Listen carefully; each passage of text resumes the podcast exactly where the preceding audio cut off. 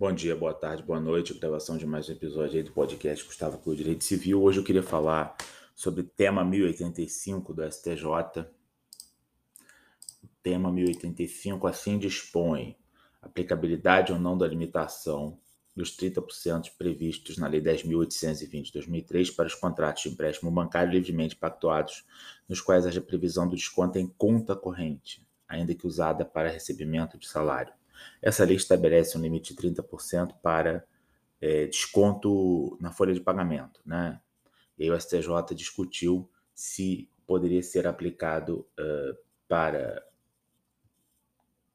a hipótese de, de enfim, de, de, de, de trava bancária né, para pessoa física, esse mesmo limite de 30%, entendeu que não. Tá?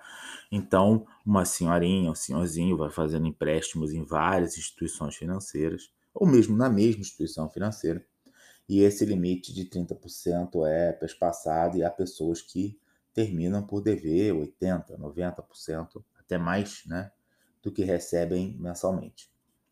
E aí, a gente talvez precise começar a repensar isso, uh, sob a perspectiva de que é, no Brasil foi aprovada a Lei 14.181 de 2021 e essa Lei 14.181 de, 20, de, de 2021 estabelece uh, uh, alterações no Código de Defesa do Consumidor para prevenir e tratar a situação do superendividamento. O superendividamento é um acidente de consumo que faz com que determinadas pessoas devam muito e de forma sistemática a pergunta é: se existe agora né, é, prevenção do superendividamento no artigo 4 no artigo 5 do CDC, que são artigo 6 que são artigos que trazem princípios das relações de consumo, será que esses princípios das relações de consumo não deveriam orientar que o limite uh, previsto no, na lei é, é, é, que limita a 30%, deveria ser aplicado também para situações nas quais esses empréstimos são descontados em conta corrente? Eu entendo que sim, tá? Não está sendo feito ainda na jurisprudência.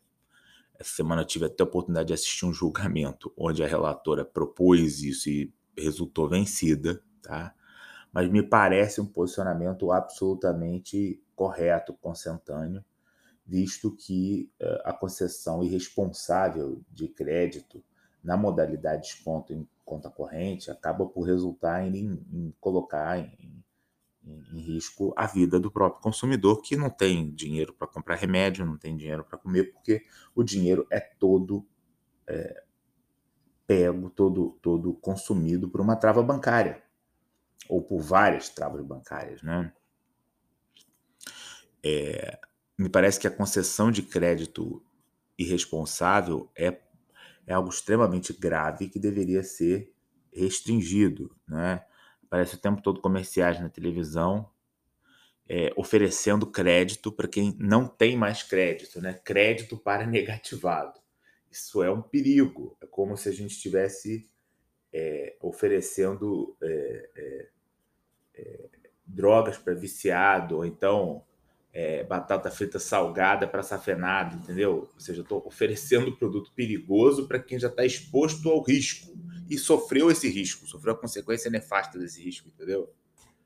Então, quer dizer, não tem muito muito sentido que esse tipo de propaganda fique passando assim pela televisão de uma forma totalmente natural. Não é natural, né? Então, a minha proposta hoje é que a gente repense esse tema 1085 e verifique se não é sim o caso de, já que há um princípio de proteção do consumidor e a Constituição estabelece que a proteção do consumidor ela tem status de direito fundamental, que a gente re, é, revise a interpretação do tema 85 e possa, diante desses princípios, estender para esse consumidor que está nessa outra modalidade, né, que não é desconto em folha, essa modalidade de trava bancária na conta, que é a modalidade que hoje os bancos usam porque não querem mais usar a outra modalidade, visto que tem o limite, né? Para que esse consumidor possa vir a ter essa proteção. Um abraço, até a próxima.